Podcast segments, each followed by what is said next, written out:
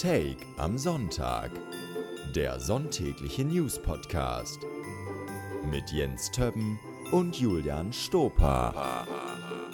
Und damit wünsche ich einen entspannten Sonntag und einen wunderschönen ersten Advent und herzlich willkommen zu Take am Sonntag, die Weihnachtsbäckerei. Hm, für die Ohren.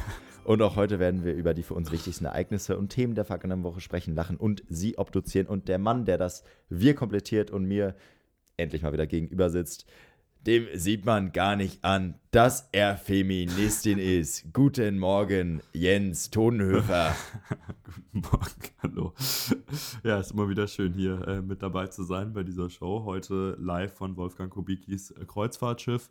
Und natürlich freue auch ich mich, heute wieder hier auf die Woche zu blicken. Und zwar mit Julian Stopper. Der hat nämlich sein Privatleben aufgehört, weil er dort einfach nicht mehr so reden kann wie bei Tams. Ja, ich, ich äh, lebe 24-7 mit Podcast-Mikro am Revers. Finde ich tatsächlich ja. gut. Das finde ich gut. Man muss auch irgendwo äh, dann die Konsequenzen ziehen und bevor hier irgendwie ein, äh, ein Lebensaufnahmeleiter rumläuft, um irgendwelche Shitstorms mhm. Äh, einzufangen. Man darf, ja, man darf ja nicht mal mehr Frauen ans Knie fassen, einfach es ist, so. Es ist, äh, ja. Wir haben auf jeden Fall heute ganz viele äh, ja, spannende Themen. Deswegen ja. ist es auch sehr gut, dass Julian Stopper sich jetzt seit einer Woche darauf vorbereitet hat. Mhm. Ähm, ja, wir kommen zu Bankrotterklärungen, politischen Bankrotterklärungen und äh, ganz besonders vor allem. Äh, genau, wir schalten nach Dubai. Nach Dubai. Zu Luisa Neubauer. Ja. Zur COP, zur COP 28. Zur COP 28, COP. dem größten Klimaevent seit, äh, ja, weiß nicht, Robert Seit dem Habecks. Bundesverfassungsgericht. Wahrscheinlich, ja. Ja, gut. Aber auf jeden Fall geht es jetzt erstmal darum, andere Rauchemissionen in den Griff zu bekommen und das, äh, ja, macht Neuseeland vielleicht. Montag. Denn aus äh, Neuseeland sollte Neuatmenland werden. Äh, das wird jetzt aber gekippt, denn Neuseelands Konservative haben angekündigt, das geplante Rauchverbot zu kippen. Gesundheitsexperten und Indigene kritisieren diese Entscheidung nun scharf. 2025 sollte das Land nämlich eigentlich weitgehend rauchfrei sein. Und äh, Jens, das erinnert mich an den guten Snoop Dogg, mhm. der vor einigen Wochen, das haben wir nicht besprochen, ähm, hätten wir eigentlich, wäre eigentlich ein typisches Tams-Thema gewesen. Der hat nämlich angekündigt, äh, I quit smoke. Und das ist für ihn ja eine super große Nummer. Also ähm, als, als Alleinfinanzier für die äh, komplette Cannabis-Industrie ähm, ist es ein großes Ding, wenn der aufhört zu rauchen. Und dann war es doch ein großer Werbegag. Hat er ein paar Tage später ein, Surprise. Ja, war einfach Werbung für einen rauchfreien Grill. Naja. Ähm, ja, also die Zigarettendrehung rückwärts äh, in Neuseeland ähm, was sagen wir dazu? Ja, ich sag mal, also generell ist es ja erstmal ganz spannend zu sehen. Eine alte Regierung beschließt etwas und die neue dreht das einfach alles komplett um. Ist ein Novum, oder? Ist ein Novum. Ich wollte gerade sagen, ja. sind wir in Deutschland eigentlich Experten für, würde ich mal behaupten. Aber genau, die neue Regierung ist eben ein konservatives Bündnis. Da hat man einmal oder konservativ und teilweise auch eben ähm, eher dann am rechten Rand. Also man hat da die National Party, man hat die New Zealand First Party, an wen die sich wohl orientiert. Und man hat ACT, so, man hat ACT, ACT. nämlich als, äh, als Partei. ACT. Die sind wohl auch eher so im rechtsliberalen Spektrum. Genau, und äh, die haben das jetzt nämlich gekippt. Die sagen nämlich doch, man sollte noch weiter rauchen dürfen. Und prinzipiell muss ich tatsächlich sagen, solange man den gesetzlichen Rahmen so legt, dass ich dadurch tatsächlich nur mich selber, mir selber schade, ähm, finde ich das nicht schlimm. Das, äh, beziehungsweise sage ich dann auch, bin ich auch eher auf der Seite zu sagen, naja gut, das ist ja mein Recht ähm, zu rauchen, solange ich nur mir selber schade. Jetzt ist halt das Problem, wo fängt mir selber Schaden an und äh, wo hört es vor allem auf? Beziehungsweise wo fängt es an, wo ich andere schade? Also es ist erstmal ja rein gesundheitlich oder rein von der Atmosphäre jetzt gar nicht so angenehm, neben einem Raucher zu stehen. Äh, und auch die Raucherboxen an Flughäfen und Bahnhöfen sind ja eine optische Zumutung. Ja. Ähm, Aber wie ich, wie ich auch schon sagte, optische Zumutung äh, muss man sich als Kölner natürlich äh, eh jeden Tag ergehen lassen, sobald man aus der Haustür geht. Von daher ist das.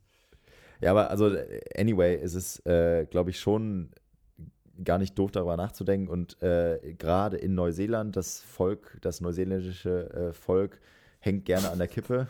Das neuseeländische Volk. Ja, das hängt gerne ähm, am Stängel denn ähm, Rauchen ist die häufigste Ursache vermeidbarer Todesfälle in Neuseeland.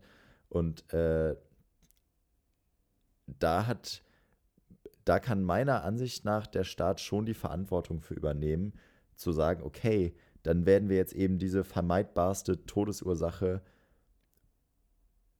einfach mal versuchen zu bekämpfen. Ja, kann man, kann man so drüber sprechen, je nachdem halt, ob das auch irgendwie eine freiwillige Entscheidung ist. Natürlich sind da auch viele soziale Themen irgendwie mit verbunden mit dem ganzen Rauchverbot und sowas und deswegen kann man sich über die Maßnahmen auf jeden Fall streiten. Gleichzeitig muss ich sagen, was mich einfach richtig fassungslos gemacht hat und warum ich es auch unbedingt in der Folge haben wollte, war einfach die Begründung der neuen mhm. Regierung. Die war nämlich gar nicht, genau nicht das, was du gerade gesagt hast, und auch nicht das, was ich gesagt habe, auch nicht, also die haben auch nicht gesagt irgendwie so, hey, es ist doch Freiheit und was weiß ich. Also das war wirklich keine, keine ja. FDP-Argumentation, sondern es war, ähm, wir brauchen das Steuergeld. Ja, aber wie geil. Bitte raucht mal weiter, ja. weil wir brauchen dringend das Geld, das wir mit, Tab mit der Tabakindustrie einfach, einfach im Gegenteil, die sagen nicht, raucht nicht mehr, sondern bitte raucht mal viel mehr. Bitte rauch mal zehn Schachteln täglich, das, ist, das, das finde ich ist so eine abs abstruse Argumentation, auch einfach als Staat. Aber Rauchpflicht einführen. Ja, ist wirklich so. den, den Spieß umdrehen. Da gibt es einen Bombastic Cider von Christian Lindner. Ja. Jetzt enge Zusammenarbeit zwischen Lindner und äh, Lauterbach. Ja. Damit wir Cannabis-Stores einführen. Damit ganz viel, ganz viel äh, Cannabis verdickt wird und ganz viel Steuern eingenommen. Ja, genau. Also das ist, äh, das ist so ein bisschen das Ding. Und äh, rein zahlentechnisch muss man auch sagen, ja, macht das schon auf jeden Fall was aus. Also die nehmen wohl roundabout dreistellige Millionenbeträge mit ihrer Tabakindustrie ein. Und gleichzeitig hat Neuseeland äh, einen Staatseinnahmen von circa umgerechnet 90 Milliarden Euro, könnte man sagen. 90 Milliarden Euro, anderthalb verfassungswidrige mhm. Klimatransformationsfonds sind das in etwa. Und im Vergleich hat Deutschland halt 1,8 Billionen Einnahmen. Das heißt, Deutschland hat ca. 20 mal so hohe Einnahmen, hat auch 16 mal so viele Bürger, muss man mhm. ehrlicherweise sagen. Das heißt, wenn man das mal so hochrechnen würde, was das für uns in Deutschland heißen würde, nehmen wir mal an, hier würde eine Industrie irgendwie abwandern, die halt, oder wir würden eine Industrie verbieten, die halt so 5, 6 Milliarden an Umsätzen bringt.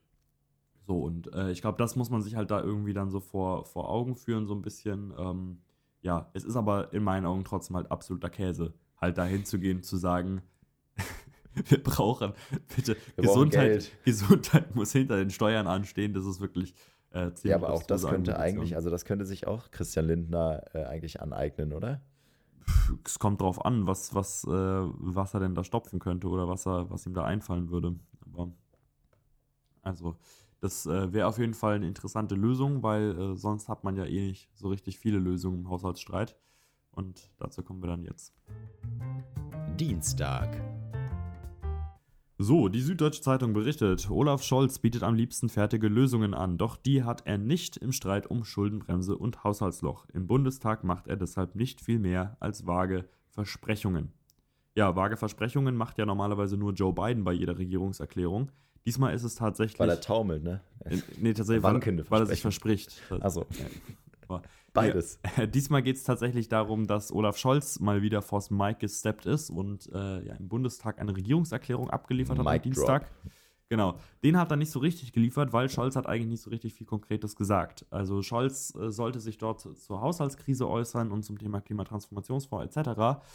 Ja, hat sich nur leider herausgestellt, dass ja, das noch gar nicht so gelöst ist. Komisch eigentlich, dass ein mhm. Thema, das in der Ampel so diskutiert wird, noch nicht gelöst ist. wundert man sich wirklich mittlerweile immer. Äh, ja, auf jeden Fall war das so ein bisschen die Quintessenz und ja, die Opposition war auch nicht so richtig happy bei der ganzen Geschichte. Ja, gut, also dass da jetzt äh, Beifall von der Opposition kommt, ich glaube, das hat, hat, sich jetzt niemand so richtig äh, vorgestellt oder hätte vorstellen können. Ähm, du hast gesagt, er hat äh, nichts konkret gesagt, er hat im Gegenteil inkonkret abgelesen. Ähm, also das war das war jetzt nicht besonders staatsmännisch, das kennt man aber auch nicht von ihm. Ähm, eine äh, Bürgerin hat äh, in einem Tagesschaubeitrag gesagt, ich finde, er kann die Menschen nicht mitreißen. ja, Überraschung. Ich finde, äh, der Mann hat eine Glatze. Ja, ja, genau. Ich finde, Olaf Scholz hat wenig Haare. Ich finde, ich finde, Scholz ist klein. Wow, haben sie sehr früh festgestellt. Ähm, Nee, aber das war ja nie seine Kompetenz, äh, rhetorisch da sonst was für ein Feuerwerk abzureißen. Er kam ja eigentlich dann eher über die äh, fachliche Richtung oder über die, über die fachliche Kompetenz. Also ja, das Gegenteil von Robert Habeck quasi, der ja handwerklich eher so ein bisschen am Rumschlawinern ist, aber kann gut reden. Ähm, und das war Scholz ja nie. Äh, und jetzt war ja das eigentlich ein Scholz-Projekt. Richtig. Ähm, also den Klimatransformations- Fonds, beziehungsweise aus dem Corona-Fonds den Klimatransformationsfonds zu machen. Ähm, Und das ist gescheitert. Das heißt, er hat jetzt auch da, also er hat auch da nicht geliefert, also Ja. nicht nur rhetorisch ähm, verkackt oder, oder kann die Menschen nicht mitreißen und jetzt auch nicht mit den Inhalten. Ähm, Ja, also, Ja. Ja. fa fachlich war das auf jeden Fall auch eine ziemlich Nullnummer. Und Ja. äh, in den Medien wird ja auch immer wieder von der Marke Scholz gesprochen, die halt jetzt angekratzt ist. Und so ist es tatsächlich auch. Also das ist halt dadurch, dass seine ganze Marke daraus bestand, zu sagen, ja, ich bin vielleicht nicht der größte Redner, aber dafür kann ich es halt inhaltlich. Sich so einen inhaltlichen Bock zu liefern, ist halt eher schwierig dann für jemanden wie ihn. ja. Ja, übrigens, also wenn Scholz eine Marke wäre, dann wäre er Deichmann Mhm. als Ja. Schuhmarke. Ja, definitiv. Von allen Schuhmarken, äh, das auf jeden Fall. Ja, und vielleicht wäre Markus Söder dann so ein Sketcher. Oder? Markus Söder könnte doch ein Sketcher sein. Sind ein bisschen, also schon auch auffällig, irgendwie aber auch nicht so richtig modisch, aber schreit viel. Also der, die, das ist so ein schreiender Schuh. Ja, ja. Der Schuh, der atmet. Ja, den Schuh, den auf jeden Fall ähm, ja, niemand wirklich bequem findet, äh, ist Friedrich Merz. Das ist ein Bowling-Schuh oder irgendwie sowas. Ähm, Oh, stimmt, so ein konservativer, starrer Bowling-Schuh. Ja, das ist sehr gut. Ja, also Oder äh, so ein Stahlkappenschuh. Friedrich Merz ist, äh, also ich sag mal so, wir haben ja schon drüber gesprochen, dass die Opposition nicht klatscht. Ich glaube, Scholz wäre mittlerweile dankbar, wenn die Opposition ihn nur noch leicht beleidigen würde. Ähm, Friedrich Merz ist nämlich dann hin und hat gesagt, sie können es nicht. Und hat äh, Scholz gesagt, er wäre der schlechteste Kanzler aller Zeiten gewesen.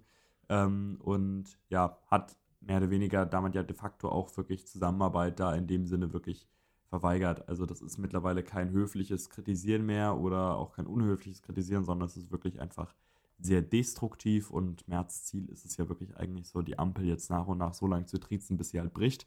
Er hat doch gesagt, Sie sind der Klempner mit Macht, oder? Der Klempner, der macht. Klempner der Macht. Hat er Richtig. mit der Macht? Ja. Klempner der Macht. Ja. Das Ist natürlich ein bisschen ironisch, wenn es Star von, Wars, von der jemandem kommt. Klempner der Macht. ist ein Ja. bisschen, bisschen komisch, wenn er halt von einer, von einer Partei kommt, die halt irgendwie äh, genau das 16 Jahre lang äh, gemacht hat. Aber gut, äh, auf der anderen Seite, Friedrich Merz hätte bestimmt auch kein Problem damit, was Schlechtes über Merkel zu sagen. Ähm, wie dem auch sei. Ich, ich finde aber, also wenn wenn man nochmal zur Opposition kommt, zu Friedrich Merz, also erstmal finde ich es natürlich bemerkenswert, dass äh, er eigentlich aus einer für die Union Position der Stärke das doch hinbekommt, einen internen Machtkampf oder so eine Art intern oder einen internen Streit loszutreten. Ähm, zum Beispiel ähm, Kai Wegner, äh, äh, Daniel Günther ähm, und andere Ministerpräsidenten haben sich auch schon jetzt dazu geäußert, dass man doch die Schuldenbremse ein bisschen lockern könnte, so generell mal überarbeiten müsste äh, und dass Merz dann auch dagegen schießt und sich gegen die zu positionieren und sich gegen die zu profilieren mit irgendwelchen rhetorischen Märzkniffen. Ähm, aber auch davon abgesehen finde ich es auch interessant, dass, also Söder fordert Neuwahlen. So, und ich glaube, Merz fände das jetzt auch nicht doof. Äh, Merz will ja aber regieren. Und Merz braucht irgendwen zum Regieren. Und Ja gut, wenn es jetzt Neuwahlen geben würde, dann würde Merz regieren. ja, Also- aber mit wem? Ja gut, das ja, ist halt also sorry, aber GroKo, I guess. ja, natürlich, aber, Aber das würde die SPD aktuell nicht Klempner der. Macht. Ja, weiß nicht. Klempner Also- der Macht würde da sagen, nee. Ja, eben, Klempner der Macht sagt, ja, hier kannst du dir in den Hintern schieben, dann, deine Neuwahlen. Ja. Das ist, das ist tatsächlich ein guter Punkt, ja. Also, das ist äh, so ein bisschen die Frage und ja, dass Merz sich halt gern mit seinen Länderchefs beeft, ist halt lustig. Merz hat aber auf jeden Fall jetzt auch schon angekündigt, wenn äh, nochmal 2024 Notlage erklärt werden sollte für den Haushalt, dann wird er schon mal dagegen klagen. Das finde ich ist auch schon mal sehr äh, ja, korrekt an der Stelle. Ja, ist ja schön, dass er da schon mal vorprescht. Danke, Friedrich. Naja. Gut. Vorpreschen, aber dann äh, ja nicht wirklich abliefern, das kennt man auch von unserem nächsten Gast. Mittwoch.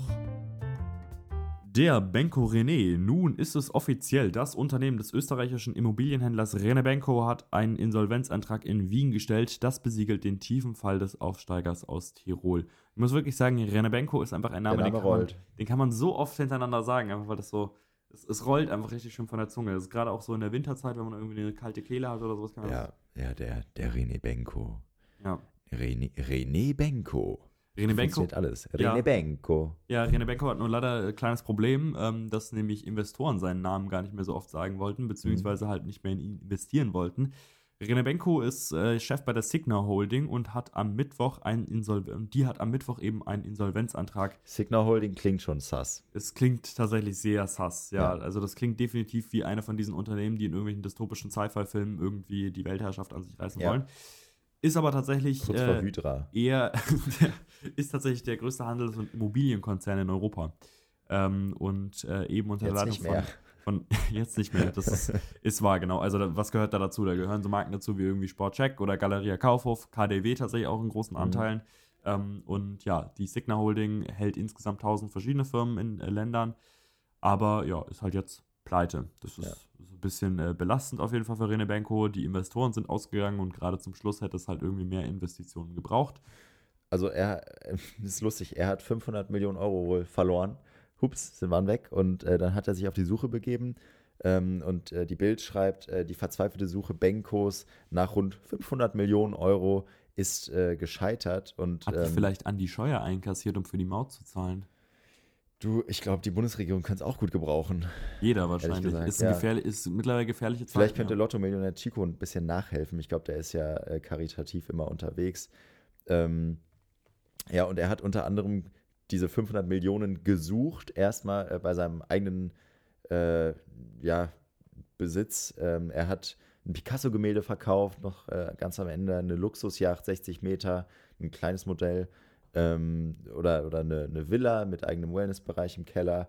Äh, dann hat er auch bei seinen Freunden nachgefragt, bei Scheichs, bei Hedgefonds. Ähm, auch keiner seiner einzigen Freunde in Asien oder in der arabischen Welt wollte Benko noch irgendwie retten. Und wenn nicht mal die dir helfen wollen, ich glaube, dann bist du wirklich am Arsch. Wir sind wirklich, also der, der Zustand des Landes lässt sich daran, äh, also es geht den Leuten mittlerweile an die Luxusjacht. Ja. Das ist, ähm, René Benko hätte ja bei der, bei der Schatzsuche von Joko und Klaas mitmachen können. oder Um die Millionen. bei Squid Game Challenge. Bei Squid Game Challenge. Da hätte er auf jeden Fall Hätte auch bei Netflix anrufen können. ordentlich abrasieren können. Naja, stattdessen ist René Benko tatsächlich lieber nach Barcelona ähm, geflogen am Wochenende und äh, hat sich dort ja, einen Urlaub gegönnt, äh, während seine Berater so ein bisschen versucht haben, irgendwie die Scherben zu beseitigen. Es war wahrscheinlich zu dem Zeitpunkt auch schon klar, dass das einfach nichts mehr wird. Ja, was bedeutet das jetzt im Großen und Ganzen? Ich glaube, für die Kaufhäuser erstmal nicht so viel Gutes. Ähm, also Bild, Bild sorgt sich um Karstadt. Bild schreibt, äh, was passiert jetzt mit Karstadt? Benko pleite. ja, und was Ja. passiert mit Karstadt? Ja, den fehlen 200 Millionen von Ja, Benko, er belastend. schuldet. Und die hat er ja nicht gefunden in seiner Yacht oder bei den Scheichs. Das doof. wundert mich tatsächlich fast ein bisschen, aber ja, das ist, äh, ist tatsächlich so. Ich habe auch irgendwo gelesen, Benko bleiben wohl nur noch, nur noch ein paar Millionen Euro. Außer was, Scheiß Leben. Was das ein Scheiß? Leben, wenn dir nur noch ein paar Millionen Euro bleiben. Naja, auf jeden Fall aus politischer Sicht ist es auch ganz interessant, weil Benko eben auch in Politik verstrickt ist und ähm, wohl damals dieser Deal, der Karstadt ursprünglich retten sollte, nämlich 680 Millionen, die aus Berlin kamen, den soll wohl der SPÖ-Altkanzler Gusenbauer geklärt haben und ähm, tatsächlich hat er auch mit dem Jungkanzler Sebastian Kurz ganz gute Connections gehabt. Das heißt, auch hier ja, äh, ist es äh, politisch interessant und äh, wenn ich nochmal zum Abschluss die SZ dann zitieren kann, äh, ist es so, er wob ein Netz aus gegenseitigen Abhängigkeiten und Gefälligkeiten, in das sich viele Prominente verheddert haben. Ob sie sich daraus befreien können, ohne Schaden zu nehmen, könnte interessant zu beobachten sein. Nächstes Jahr wählt Österreich einen neuen Bundeskanzler. Ja, also viel Geld ähm, wird auch, oder um viel Geld geht es auch am Donnerstag in Dubai. Donnerstag.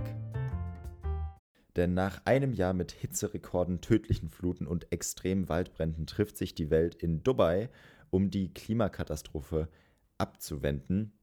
Ja, ist aber auch schon nervig, oder? Wenn jedes Jahr Hitzerekord ist. Mega nervig, Ist mega langweilig. nervig, Nutzt ja. sich ja ab irgendwann. Ja, Das ist, ist ja wirklich, man kann sich auch irgendwo mal Lahm. zu, zu, anderen, zu anderen Veranstaltungen treffen. aber wirklich. Ja. Aber da kommen halt keine 100.000 Leute. Da kommen keine 100.000 Leute und da kommt auch nicht, wie viele Ministerien kommen von uns? Äh, Wirtschaft, Außenministerium, ähm, Umweltministerium, Verkehrsministerium und Entwicklungsministerium. Entwicklungsministerin, wissen wir jetzt, ist Svenja Schulze. Svenja Schulze. Hatte ich Ähm, aber tatsächlich vergessen. Also, Ich auch. Ich hätte es auch nicht gewusst, hätte ich es nicht nachgeschlagen. Äh, also es sind äh, Scholz, Habeck, Baerbock, Lemke, Wissing und Schulze äh, jetzt auch in Dubai ähm, und verhandeln mit super vielen Mitarbeitern. ist das eigentlich lokale Aussprache Dubai? Oder warum sagst du das immer so, als Äh, würde Gerhard Schröder versuchen, Dubai auszusprechen? Nee, die Geissens sprechen das so aus. Ah, die Geissens leben ja ma manchmal in äh, Dubai und sagt da, äh, dann sagt der Robert, hier, komm, Frau, komm mit dem Heli nach Dubai, sagt er dann. Ah, okay. Ja, ist die, ist die, Gut zu die, wissen. Ja, die rheinische Aussprache. Wieder was gelernt. Dubai. Deswegen ist das hier eine Bildungssendung. Genau, also wer, wer es bisher nicht verstanden hat, es geht um Dubai. Dubai. Und äh, genau, also in Dubai äh, bei der COP28, äh, bei der ähm, 28. Weltklimakonferenz, ähm, hat eben auch der Klimaclub, den Scholz vor anderthalb Jahren mitgegründet hat, seine Arbeit aufgenommen. Ähm, ja, das sind mittlerweile 36 Staaten, äh, die diesem Klimaclub angehören, den Olaf Scholz da initiiert hat. Und ähm, ich stelle mir das so ein bisschen vor wie so ein Äquivalent zu den Cannabis-Clubs. Mhm. Also im, in der einen Tiefgarage oder in der einen Garage chillt Karl Lauterbach mit seinen, mit seinen Kifferjungs und die, ja, so bauen wir ein bisschen an. Also komm, hast du noch ein paar Samen, also komm hier rüber, aber Senza Sale, ohne Ja. Salz. Und dann äh, auf der anderen Seite ist Olaf Scholz mit seinen sie- 35 Regierungschef-KollegInnen, wahrscheinlich eher Kollegen, ähm, und reden so ein bisschen über Klima, so, ja, habt ihr Ideen? Nee, nicht so richtig. Ja, ich habe mich Vielleicht ein bisschen, vielleicht, vielleicht Pappbecher beim, beim, beim Starbucks oder so. Pappbecher ist ein ganz guter, ist ein ganz guter Hinweis, weil ich habe mich so ein bisschen gefragt, ob Olaf Scholz jetzt nach dem KTF-Urteil äh, so mit so einem Klingelbeutel rumläuft und so von den anderen Regierungschefs so eine kleine Spende irgendwie sich holt, Ja, um irgendwie die 60 Milliarden zu stopfen. Ja, aber es ist ja wirklich, also er ist ja auch sehr klein, also auch so optisch. Ähm, dann läuft er so durch die Reihen, so ganz klein und süß. Vielleicht mit noch mit so einem Weihnachtsmützchen, wie so einem Elfmützchen. Mhm. Ist ja Weihnachtszeit. Läuft er so rum und sagt, ja, habt ihr noch ein paar Euros für mich? Ja, Das ist niedlich. naja, so viel ist ja bei dem äh, Klimaclub bislang eh noch nicht so richtig rumgekommen. Aber bei der COP. Bei der Und COP. äh, wir haben genug angeteased. Ähm, wir haben äh, nämlich Luisa Neubauer gefragt, äh, das deutsche Gesicht von, das deutsche Gesicht, das Gesicht von Fridays for Future Deutschland. Ähm, Die Frau, die Fridays for Future die Frau, die, Nein, in Deutschland auf jeden Fall, äh, ja, Deutschlands bekannteste Klimaaktivistin und Wahrscheinlich, ja. Äh, wahrscheinlich mittlerweile auch äh, weltweit mit die bekannteste. Äh, ja, und wir haben sie gefragt, ähm, zuallererst einmal, ähm, was so die Ziele der COP sind und äh, was überhaupt jetzt am Anfang schon so beschlossen wurde. Liebe Grüße aus Dubai. Genau, das ganz große Thema hier bei der Klimakonferenz ist der Ausstieg aus fossilen Energien. Der soll nämlich hier beschlossen werden. Und das ist eine riesen wichtige Entscheidung, damit wir irgendeine Chance haben, das Pariser Klimaabkommen einzuhalten. Und paradoxerweise geht es dabei dann hier um ganz kleine Wörter, nämlich um die Frage zum Beispiel, ob es ein Fossil Fuel Phase Out gibt oder ein Fossil Fuel Phase Down. Letzteres würde nämlich bedeuten, dass man so ein bisschen ja, sehr gemächlich mal ein bisschen überlegt, ein bisschen weniger zu machen, statt wirklich radikal und ehrlich zu handeln. Ähm, ansonsten ist natürlich auch ein großes Thema hier die Frage der Erneuerbaren. Da gibt es große Bereitschaft und natürlich diese Finanzierungsthemen. Also welche Länder zahlen welche anderen Länder, damit sie zum Beispiel Klimaschutz umsetzen können, Erneuerbare ausbauen können oder sich vor Klimafolgen schützen können. Die COP ist jetzt recht euphorisch, würde ich sagen, gestartet. Es gab eine große erste Entscheidung, da geht es um einen Entschädigungsfonds. Da hat Deutschland auch eine große Rolle zu beigetragen. Da sollen eben Gelder eingesammelt werden, damit ähm, ja, sich die, die betroffensten Staaten der Welt besser vor der Klimakatastrophe schützen können. Das war ein wichtiges Zeichen, dass man so irgendwie stabil damit gestartet ist. Gleichzeitig fehlte natürlich noch ganz, ganz viel an Zusagen, denn wenn wir uns ehrlich machen, die Klimafolgen sind schon jetzt so teuer. Da werden die reichsten Staaten der Welt und im besten Falle eben auch die Ölstaaten oder auch Länder wie China richtig was zahlen müssen. Erst einmal ganz liebe Grüße zurück nach Dubai äh, zu Luisa. Ähm, und äh, zu diesen ganz kleinen Worten, die sie erwähnte, Fossil Fuel Phase Out, also kurz FFF Out, könnte auch für Luisa selbst bald zum Thema werden. Ja, wäre auf jeden Fall bald neues neues Produkt oder. Nein, aber ähm, ja, was sie sagt, ist ja total wichtig, eben dieser Fonds oder dieser, ja. Ja. dieser, dieser Beitrag, um eben Klimafolgen irgendwie ja, zu kompensieren, ist ja Tropfen auf den heißen Stein. Genau, bislang. also äh, das sind, äh, es ging jetzt äh, zu dem Zeitpunkt, als Luisa ähm, uns das rübergeschickt hat, ging es um 200 Millionen US-Dollar. Ähm, und wenn man das mal vergleicht mit dem Ahrtal, das waren Schäden von 40 Milliarden Euro. Ähm, und auch jetzt in Pakistan die, die Fluten, das waren, glaube ich, so 32 Milliarden Dollar, ähm, die da an Schaden verursacht wurden von der, von der Flutkatastrophe. Und, äh, Nicht zu vergessen im Ahrtal den Schaden, den es an Armin Den Armin Laschet Laschet. verursacht hat. und den Armin Laschet verursacht hat für seine Ja. Partei. Äh, nee, aber das ist natürlich, ein erster Schritt, aber ich glaube, es ist zumindest mal die Tür aufgestoßen. Äh, und ich glaube, zu dem Zeitpunkt, als äh, wir jetzt mit Luisa gesprochen haben, ähm, ging es, also ging die 200 Millionen, glaube ich, nur von den Vereinigten Arabischen Emiraten und Deutschland aus. Ähm, also Ja. da, zumindest haben die dazu gesagt. Und ich glaube, wenn du jetzt noch mehr ins Boot holst, kann sich das natürlich noch äh, vervielfachen, diese 200 Millionen. Müssen sie auch. Also ist ja völlig klar, dass Ja. wir diese Klimawandelfolgen in, in, in, in gefährdeten Ländern, besonders gefährdeten Ländern, dass wir die mitfinanzieren oder vor allem finanzieren, weil wir das doof gesagt verursacht haben. Ja, ich sag mal so, also Wir, wir, haben, der Westen. wir haben, ähm, wir haben ja zum großen Teil oder wir haben jetzt vorhin, als, als ich nochmal nachgeschaut habe, waren es glaube ich 400 Millionen Mhm. mittlerweile. Ähm, ich glaube, man muss nicht davon ausgehen, dass dieser Fonds noch in so einer Höhe steigen wird, wie er das müsste. Ja. Und das ist, glaube ich, das, das Entscheidende. Das also ist ernüchternd auch, ne? Luisa hat das ja gerade schon erklärt, äh, dass äh, das immer teurer wird. Also mit jedem Jahr werden halt auch natürlich die Kosten dafür auch immer teurer. Und let's be honest, wenn man tatsächlich die Kosten dafür tragen wollen würde, die vollen, das geht nicht. Mhm. Also das, also, Ja, oder was heißt, das geht nicht? Das würde auf jeden Fall kein Land höchstwahrscheinlich machen. Ja. Und äh, Friedrich Merz würde dann wieder klagen gegen ich, Schuldenbremse oder was. Also, ne, deswegen, wir würden das nicht wahrscheinlich finanziert bekommen. Und äh, deswegen ist das so ein bisschen, ich frage mich so ein bisschen, ob es eine Luftnummer ist, damit man sich da halt irgendwie gut fühlen kann. Weißt du, so ein bisschen, wie man halt irgendwie da äh, seine 2 Euro zahlen kann, Ja, um ja. irgendwie nach dem Flug dann das CO2 zu kompensieren, dass man dann hier sagen kann, ah, schau mal, wir geben euch ja 200 Millionen Euro, was ja wirklich auf den Haushalt von Deutschland gerechnet wirklich ein Witz ist. Mhm. Ähm, Im Vergleich zu Neuseeland vielleicht nicht, aber im Haushalt von Deutschland auf jeden Fall.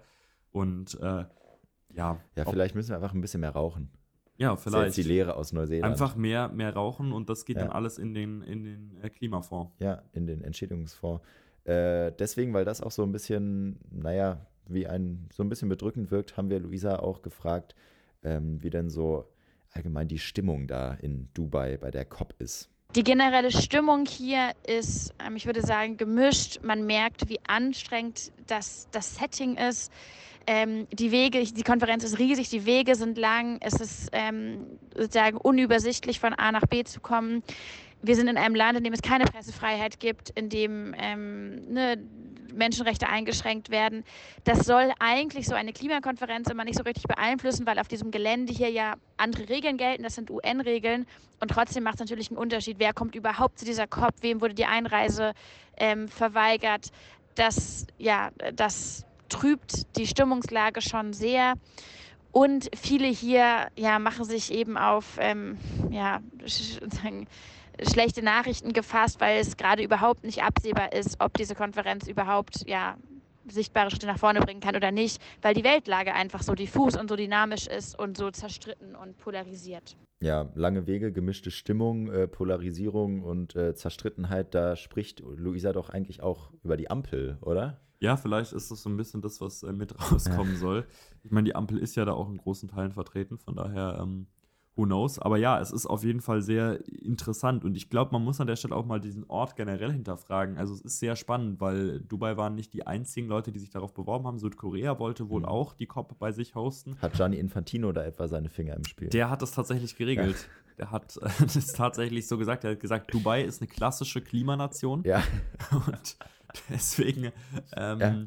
finde das jetzt, nächstes Jahr in Katar. finde das jetzt, hier statt, wobei, ähm, äh, ja, ich meine, letztes Jahr war es ja noch in Sharm el-Sheikh, also in äh, Ägypten, auch dort äh, jetzt vielleicht nicht der Ort, den man jetzt für die grüne Transformation kennt. Auf der anderen Seite, welchen Ort kennt man mittlerweile für die grüne Transformation? Vielleicht Kopenhagen.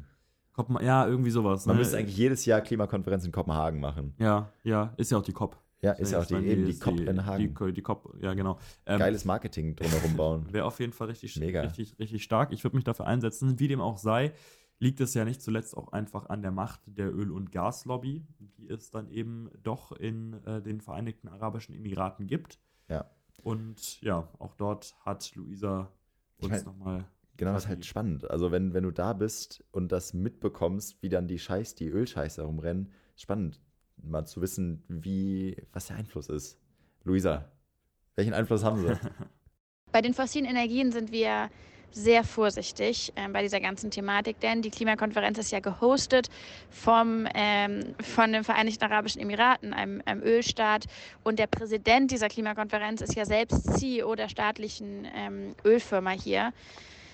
Da befürchten wir einfach ähm, alles andere außer ehrliche, eine ehrliche Interessenslage. Und wir, ja, die Annahme ist ein bisschen, dass diese Konferenz von den fossilen Lobbys und fossilen Industrien genutzt werden soll, um ihre Businessmodelle zu verlängern, statt sich ehrlich zu transformieren. Auch deshalb sind wir als Aktivistin hier, um dagegen zu halten, um ein Gegengewicht darzustellen. Letztes Jahr bei der Klimakonferenz gab es große Schlagzeilen, weil eben die, die Öl- und Gaslobbyisten in solch riesengroßen Zahlen präsent waren. Die haben praktisch in der Summe die, größte, drittgrößte Delegation gestellt und das wurde überhaupt nicht sichtbar gemacht. Also die laufen da durch die Hallen durch, als würden die einfach ganz normal mitverhandeln oder was auch immer machen. Dann wurde jetzt bei dieser Konferenz angekündigt, dass es so eine Art Kennzeichnungspflicht geben soll für Lobbyisten. Das ist aber überhaupt nicht der Fall. Das heißt, wir gehen auch, ohne jetzt konkrete Zahlen zu haben, davon aus, dass hier äh, die Hallen voller Öllobbyisten und Freunde von dem COP-Präsidenten sind. Und man merkt schon richtig, da kamen jetzt auch nochmal solche Leaks raus, man merkt richtig, dass die Öl- und Gasindustrie hier alles gibt, um sich grün, zukunftsgewandt und irgendwie erneuerbar darzustellen. Wir haben gelernt, dass anscheinend auch selbst die, die COP-Präsidentschaft selbst wollte ähm, Vorbereitungsverhandlungen ähm, nutzen, um nochmal eben nebenbei so ein bisschen fossile Deals zu machen. Äh, das ist eine komplett dramatische Situation und zeigt nochmal mehr, ja, dass hier alles andere als mit ähm, ehrlichen Karten gespielt wird. Ja, diese Leaks, die Luisa da anspricht, ähm, die zeigen unter anderem, dass, äh, die, äh, dass der Präsident der COP, der Sultan Al-Jabbar, Öldeals anstrebt mit äh, 15 Ländern, unter anderem China, Brasilien, Deutschland und Ägypten. Ähm, und er selbst hat bei einem Pressebriefing äh, im Vorlauf zur COP gesagt, These allegations are false, not true, incorrect and not accurate. It, It is an attempt to undermine the work of the COP28 presidency. Ähm, ja, da muss man ihm glauben, oder? Wenn ja, man das viermal man. verneint. Muss man, ja, auf jeden Fall. Ja, das klingt ein bisschen so wie die Meldung, die wir vor ein paar Wochen hatten, als äh, das Außenministerium ja. Russlands mehrfach betont hat, Putin ist nicht Nein, tot. Putin Nein, lebt. Er ist Nein, er ist nicht tot. Er lebt. Definitiv nicht. Nein, das ist falsch und nicht korrekt und inkorrekt. es ist nicht korrekt und inkorrekt. Beides. Wichtig. Wobei ich mich auch so ein bisschen frage, ob das vielleicht, also wie gut die Medienschulung dort auch ist, wenn man ja sonst keine freie Presse hat. So. Also, so. Ob, er, ob er vielleicht einfach, ich weiß nicht. Also, vielleicht, vielleicht denkt er, die schreiben nicht gut genug mit. Hat einfach viermal gesagt, weil er denkt, ja, irgendwas müssen sie ja mitschreiben, also sage ich es viermal. Who knows, who knows, ja. Also auf jeden Fall, äh, ja, auf jeden Fall ist das auf gar keinen Fall korrekt, dass irgendwelche ähm, ja, Gas- und Öldeals gemacht werden. Nein, aber ist ja, also jetzt mal for real, ist ja wirklich ziemlich obvious obvious und es ist, äh, ne, also warum findet das sonst dort statt? Warum wollte Dubai das unbedingt dort haben? Wahrscheinlich jetzt nicht, um irgendwie äh, Wärmepumpen einzubauen. So. Ja, also ich glaube, die, die wollen auch schon, also ich glaube, die, die schnuppern auch so viel Geld, was so Erneuerbare angeht. 100 Pro auch. Also ja. da werden die nicht, weil die Bock haben, Klima zu schützen, sondern halt einfach aus äh, Profitgier, was, was ja based ist.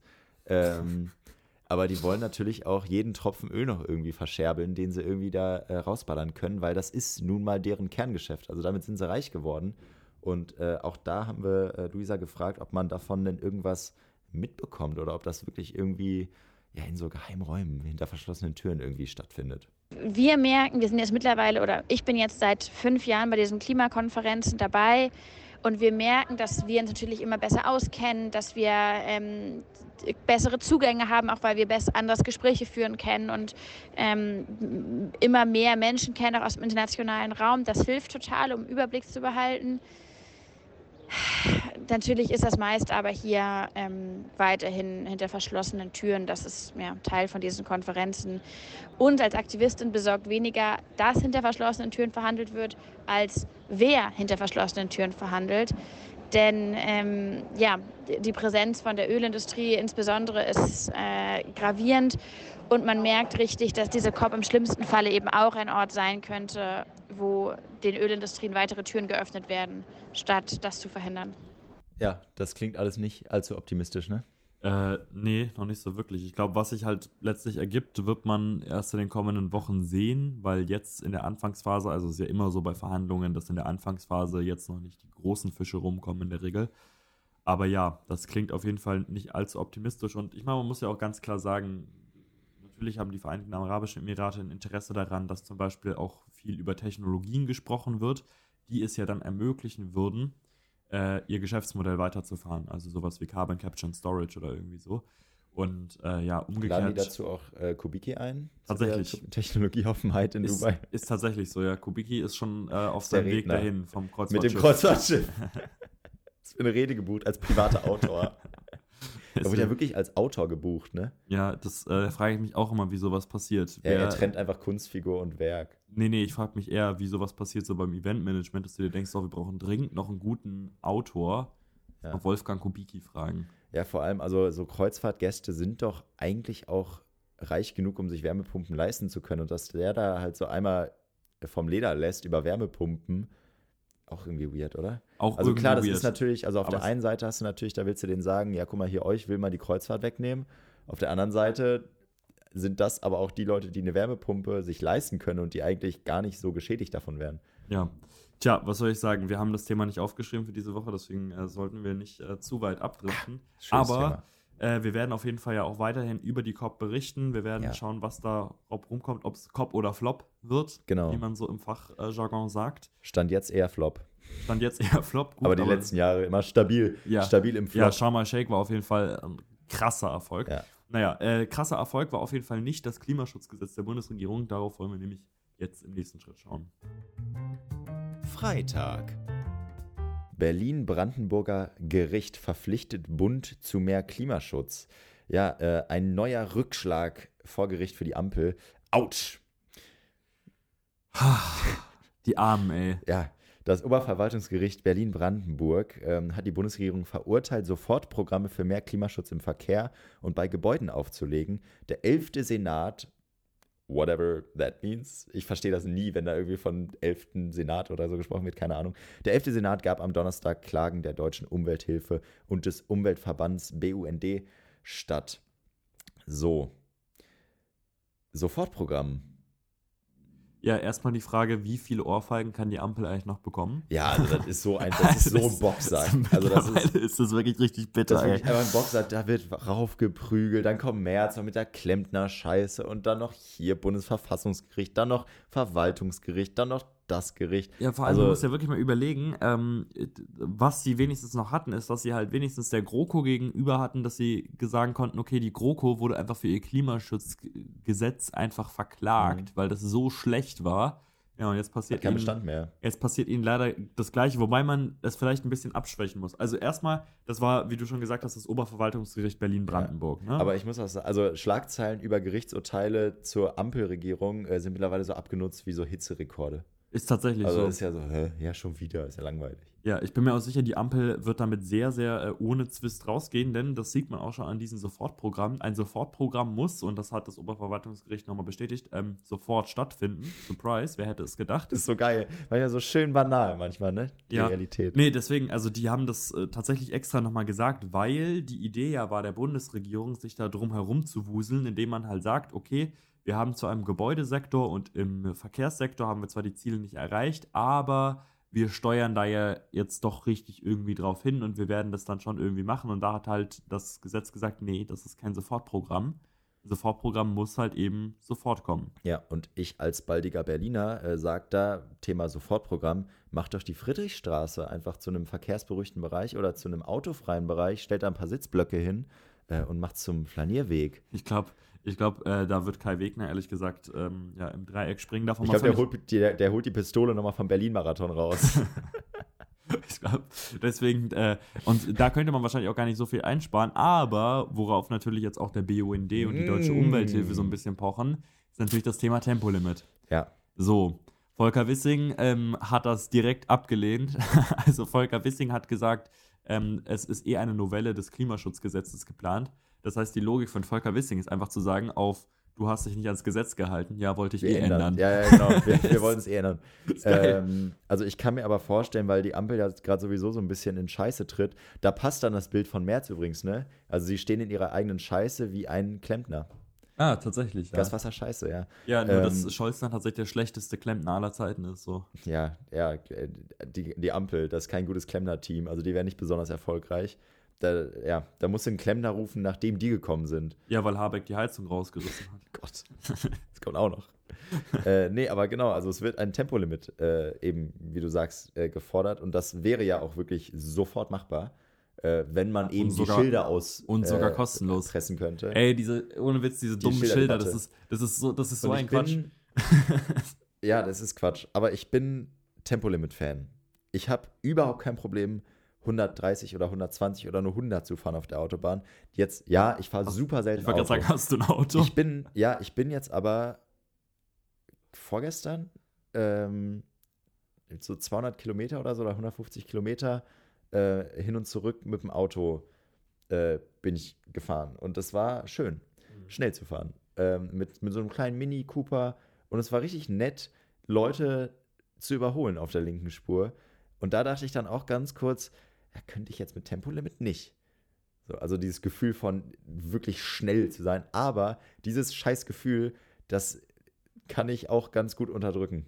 Ja, also ich bin ganz ehrlich, Zumindest wenn das, mal, wenn also, das eine, wenn das eine Sofortmaßnahme ist, die viel bringt, dann kann man das machen. Ja, auch das beim ist ja Tempolimit ist halt genau, beim. Tempolimit ist halt das eben immer das Ding. Ich finde, das Tempolimit ist halt so eine lustige Debatte irgendwie geworden, weil das halt so emotional hochgehängt wird und gleichzeitig muss man auf der einen Seite sagen, es tut niemandem weh, wenn das Tempolimit kommt und auf der anderen Seite, Es tut aber Leuten weh, wenn es da ist, weil dann mehr Leute sterben, doof gesagt. Ne? ja, ja, Also, ne, aber sind wir wieder vielleicht bei der Raucherdebatte und dann drehen wir uns vielleicht auch ein bisschen im Kreis, wenn man sagt, ja, was schadet jetzt und was nicht und wo muss der Staat äh, eingreifen und so. Ich bin ja generell der Meinung, dass niemand alles so viel machen sollen dürfte, wie er oder sie will. Das zählt auch für Autofahren. Niemand sollte so schnell fahren, wie er will. Also nein, man, ich finde nicht, dass man auf der Autobahn mit Ja, ich 400 Find, na, okay, nee, bei, beim Autofahren, beim. Autofahren, beim Autofahren kommt halt der Sicherheitsaspekt immer so ein bisschen dazu. Ansonsten. Ja, weil du ja andere wirklich, Ist also es halt- das, du, du bedrohst Leben. Ja, es, halt, es ist halt so eine ist halt so eine generelle Debatte, so ein bisschen um wie weit geht die individuelle Freiheit und so. Ähm, klar, aber sobald ich andere Leben bedrohe damit, und das tue ich, wenn ich mit 400 Sachen über die Autobahn fahre, Ja, dann ja sollte ich das 100 nicht Leben tun. bedrohen, ne? Das ist ja auch so. Ja, Also, und man darf ja auch nicht, man, ich glaube, man darf auch nie vergessen, dass viele, viele Teile der Unfallstatistik und sowas natürlich auch ein bisschen mit der Sicherheit generell der Straßen zusammenhängen. Ne? Also es gibt Ja. Länder, die haben ähm, Tempolimit, aber die haben trotzdem mehr Unfälle, weil einfach die Straßen viel maroder sind, weil dort Aber nicht ein Verkehrsminister Milliarden einfach nur in die Straßen gießt. Aber da haben wir ja äh, ähm, hier in der Nachtsitzung, weißt du noch damals, Anfang des Jahres, haben sie doch beschlossen, dass die, wie viele Straßen waren das, die erneuert werden sollen? Oh, ja, ja, ja. Mussten noch die Grünen auch knirschend hinnehmen. ja ich Aber ja, klar, marode Straßen, Thema. Aber was wären denn, also erstmal, ich habe noch zwei Fragen. Einmal, wird dich Tempolimit in irgendeiner Weise persönlich berühren? Nö. Gut. Frage 2. ähm, was gäbe es denn sonst noch für Sofortprogramme? Ist Dienstwagenprivileg was, was man einfach. Ja, Ja, ne? Tatsächlich, also tatsächlich, ähm, was der BUND auch nochmal geschrieben hat, ist halt Dienstwagenprivileg, ist nochmal so ein Ding. Da muss ich sagen, ich glaube, das wäre sehr indirekt. Ich habe keine Ahnung, ob sowas nicht auch wieder von einem Gericht gekippt werden könnte. Und ähm, was natürlich äh, sind andere klimaschädliche Subventionen, wie beispielsweise Kerosin. Mhm. Also, dass Kerosin subventioniert wird. Das, wenn man, äh, da wäre halt die Logik dann zu sagen, okay, ähm, wir besteuern das wieder, beziehungsweise wir entnehmen einfach die Subvention und dadurch wird dann weniger Kerosin verbraucht. Ob das Mhm. tatsächlich so die Wirkung ist, müsste man halt auch wieder fragen. Also, oder ob da nicht einfach hingenommen wird, dass halt das Fliegen teurer wird von den Fluggesellschaften. Das ist halt so ein bisschen die Frage an der Stelle. Ja, ähm, ob man einfach hinnimmt, äh, dass der gleiche Typi nochmal den ganzen Bums für sich holt, äh, ist auch in äh, den USA fraglich. Samstag. Wir schauen mal wieder in die USA. Es ist soweit. Es ist wirklich lange her tatsächlich. Also unser letzter Beitrag äh, von Ron Disaster und, und, und, und, und The Donald ist tatsächlich schon etwas länger wieder her. Ja, Joe Biden schauen wir uns natürlich ab und zu an, ähm, aber ja, ist ja auch süß. ja. Ja, wie so Laschet. Da guckt man so auch, will Ja. man so tätscheln, ne? Mit dem will man Kuchen essen. Ich würde gern, ich würde richtig gern mit Joe Biden Kuchen essen. Ich glaube, der verschluckt sich safe. Hallo. Hi Joe, wie geht's dir? Ja, I'm very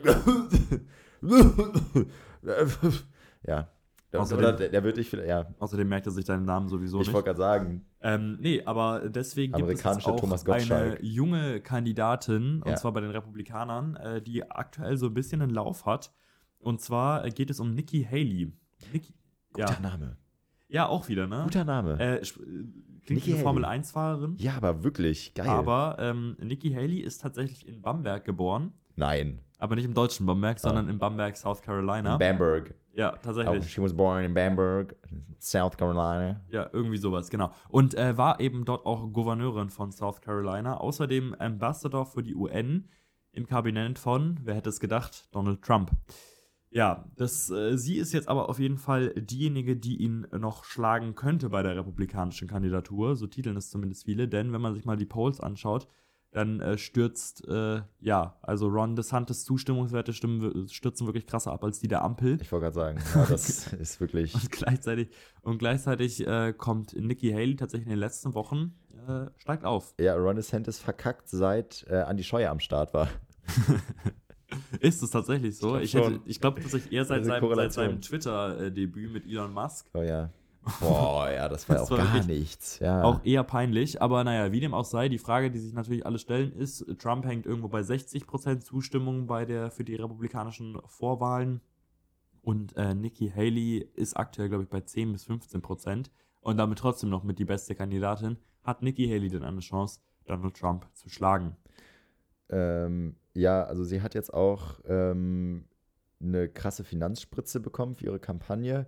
Äh, und das ist wohl das erste Mal, dass sich ähm, das politische Netzwerk äh, eines Milliardärs namens Charles, Charles Koch äh, so früh äh, für eine Kandidatin entscheidet. Und äh, ich kenne mich. Ich, also ich kenne mich zu wenig aus, um einzuschätzen, was das wirklich bedeutet, wenn sich äh, ein so großer ähm, Finanzier oder politischer Unterstützer äh, entscheidet, irgendwen zu unterstützen, keine Ahnung. Äh, man kann es jetzt mal wohlwollend als gutes Zeichen einfach lesen, äh, dass er so ein bisschen so einen Stein ins Rollen bringen kann, weil das ja eben wirklich einfach entscheidend ist, im amerikanischen Wahlkampf Gelder zu sammeln. Also es ist ja wirklich eine Komponente, die bei uns auch eine Rolle spielt, Parteienfinanzierung, aber jetzt nicht in der Form. Also das ist ja wirklich in ganz anderen Sphären. Ähm, Genau. Deswegen, also, wenn man, wenn man, ja, man kann es positiv lesen, ähm, man kann das gar nicht negativ lesen, aber man kann da natürlich mehr reininterpretieren. Äh, und es wäre natürlich spannend, äh, sie kündigt oder sie ist für ein ähm, Ablösen der, der ich glaube nicht, dass sie politisches Establishment gesagt hat, äh, aber sie wird wahrscheinlich äh, sowas gesagt haben wie, ja, sie will, dass die Alten äh, in der Politik ausgedient haben. Sowas ist ihre Haltung und wäre auch meine Haltung, wenn ich eine junge Frau wäre, die alte Männer ablösen will. Obviously. Das sage ich ja, Ja. nicht, nee, ich finde gut, dass die Alten noch regieren. Ähm, aber stell dir mal vor, sie würde zum Beispiel gegen äh, Michelle Obama antreten. Das wäre doch spannend. Wäre spannend, aber sehr unwahrscheinlich. Also tatsächlich gibt es das Szenario, dass äh, Nikki Oder Haley dann Harris, gegen aber ich Kamala glaub, Harris, äh, antritt. Ähm, man muss auch sagen, also äh, Nikki Haley ist 51. Mhm. Damit ist sie, würde ich sagen, Ein Baby, politisches mittel, Baby. Mittelalt in den USA im Präsidentschaftswahlkampf, aber auf jeden Fall ein Ja. Baby. Also wenn man sich das mit, mit Trump oder, oder Biden vergleicht. Ähm, vielleicht noch mal ganz kurz zu diesen Americans for Prosperity. Das ist eben dieses Netzwerk um Charles Koch. Mhm. Das nennt das Handelsblatt die mächtigste libertär-rechtskonservative Gruppe im Land. Also die sind wohl wirklich nicht ganz unbedeutend. Übrigens sind die abgekürzt AFP, Mhm. nicht zu verwechseln mit der Agency France Press. Genau, das hatte ich gerade. Ich musste auch zucken, als ich das das erste Mal gesehen habe und ich nur AFP, AFP Genau. gelesen habe. dachte ich, warte mal, was? Ist die, ist die AFP, genau, ne? Ja. Nee, ähm, und äh, ja, deswegen, wie du schon sagtest, Haley hat da gute Chancen. Allerdings äh, steht Haley, also wofür Haley halt steht, Haley steht so ein bisschen für so einen äh, Prä-Trump-Konservatismus. Ja, aber ein, also ein typisch republikanisch, also das ist wieder so ein bisschen das normale republikanische, habe ich Richtig, das Gefühl. also- das also- ist ja, das muss man nicht gut finden und auch nicht politisch unterstützen, aber das ist wenigstens so dieses, das Es hat nicht mehr so viel Populismus und nicht mehr so viel Wahnsinn. Randal Randalierungsdrang und Wahnsinn, ja. Ja, ja, auf jeden Fall. Also äh, deswegen der Kurs, den sie da eher einschlagen würde, ne, das wären auch klar republikanische Forderungen. Anders gewinnst du auch nicht die republikanische Nominierung. Dafür Mega ist sie dumm, wenn da. auf einmal so demokratische Forderungen. Ähm, aber ja, sie ist auf jeden Fall noch eine der gemäßigteren. Und man kann das jetzt so oder so auslegen, ob ihr das eben helfen wird oder ob äh, genau das dann eben ihr Doom sein wird. Die New York Times hatte eben auch noch einen Kommentar veröffentlicht, äh, wo sie das so ein bisschen versucht haben einzuschätzen, wie wahrscheinlich ist es, dass Haley da wirklich äh, dran Mhm. vorbeizieht. Und so wie die das beschrieben haben, ist es so, dass Haley erstmal in wichtigen Staaten gewinnen müsste. Also Mhm. die haben ja, die entscheiden das ja pro Staat dann nochmal. In jedem Bundesstaat wird, gibt es eine Vorwahl, mehr oder weniger. äh, die republikanische GOP. Und äh, sie müsste in Staaten wie New Hampshire gewinnen, also wirklich sehr aktuell noch pro Trump-Staaten. Ähm, und äh, gleichzeitig also so viel gewinnen jetzt, dass Trump sich gezwungen sieht, an dieser Debatte teilzunehmen im Januar. Dort müsste sie ihn dann alt aussehen lassen. Und dann müsste sie seine Wähler abgreifen und gleichzeitig versuchen, dass Ron DeSantis noch nicht rausgeht aus dem Rennen, weil viele Leute, die DeSantis wählen wollen, als zweite Wahl Trump haben. So, und dieses ganze Konstrukt hinzukriegen, ähm, unwahrscheinlich. Sehr unwahrscheinlich. Schreiben Sie. Ja, also sie sagen, die sagen, das ist aktuell eher sehr unwahrscheinlich. Ähm, und sie schreiben auch noch, dass äh, Trump bereits reagiert hat auf äh, Nikki Haleys Unterstützung durch Charles Koch. Er hat sie nämlich äh, Bird Brain genannt. Stark. Wobei ich echt finde, für einen, Schwach eigentlich. für einen Trump-Spitznamen ist es wirklich schwach. Ja, also wie wenig kann dir dazu einfallen? Also es ist nicht so gut wie Ron Disaster oder Ja. Sleepy Joe. ja, Sleepy Joe's war, ist, es stimmt halt auch, weil leider Bird Brain, also ich glaube, das ist so eine Beleidigung, die eigentlich eine Verneigung ist. Weil damit, also er versucht ja dadurch zu sagen, dass sie ein kleines Gehirn hat. Aber ich glaube, der hat richtig Angst davor, dass sie ein ganz schön großes Gehirn hat und ganz schön was auf dem Kasten hat. Vielleicht, ja. Ja, aber es bleibt abzuwarten. Vielleicht kann sie mit so einer, mit, mit so einer Nostalgiekarte gewinnen, dass sie sagt, ja, guck mal, davor, äh, vor Trump hatten wir so eine schöne, harmonische äh, Bubble und ähm, Make man, Republicans great. genau, make Republicans nostalgic again, Make Republicans conservative and alt-right again. zum Beispiel. Irgendwie Ja. sowas. Passt halt schwer auf eine Kappe, aber äh, wäre ja, wär auf jeden Fall abzuwarten. Naja, doch, wenn sie es raufschreibt, dann kann Trump das vielleicht nicht lesen, wenn es zu klein ist. Mhm. Dann weiß er nie, was, dann weiß er nie, was da steht. Mhm. Das ist die Taktik, die Wahlkampftaktik. Aber ja. Naja, bleibt abzuwarten. Bleibt abzuwarten und äh, abzuwarten bleibt auch natürlich, was bei der COP passiert, was bei Urteilen passiert, aber wie immer halten wir euch hier natürlich jede Woche auch auf dem Laufenden, was äh, ja, Ja. der Wahnsinn der Woche zu bieten hat. Ja, wir bedanken uns äh, bei Luisa Neubauer, dass sie uns ein bisschen berichtet hat aus, äh, aus Dubai. Dubai. Dubai, ja. Äh, wir richten auch natürlich liebe Grüße zurück an sie und vor allem äh, an die Geistens. An die Geistens. Äh, an Äh, Bushido, der ist ja auch in Dubai. Bushido ist auch in ja, Dubai. der wohnt auch ab und zu in Dubai. Ist es so? Ja, ja. Das, aber hat er, dort auch Personenschutz? Ähm, weiß ich nicht, aber der ist auf jeden Fall in Dubai. Hm.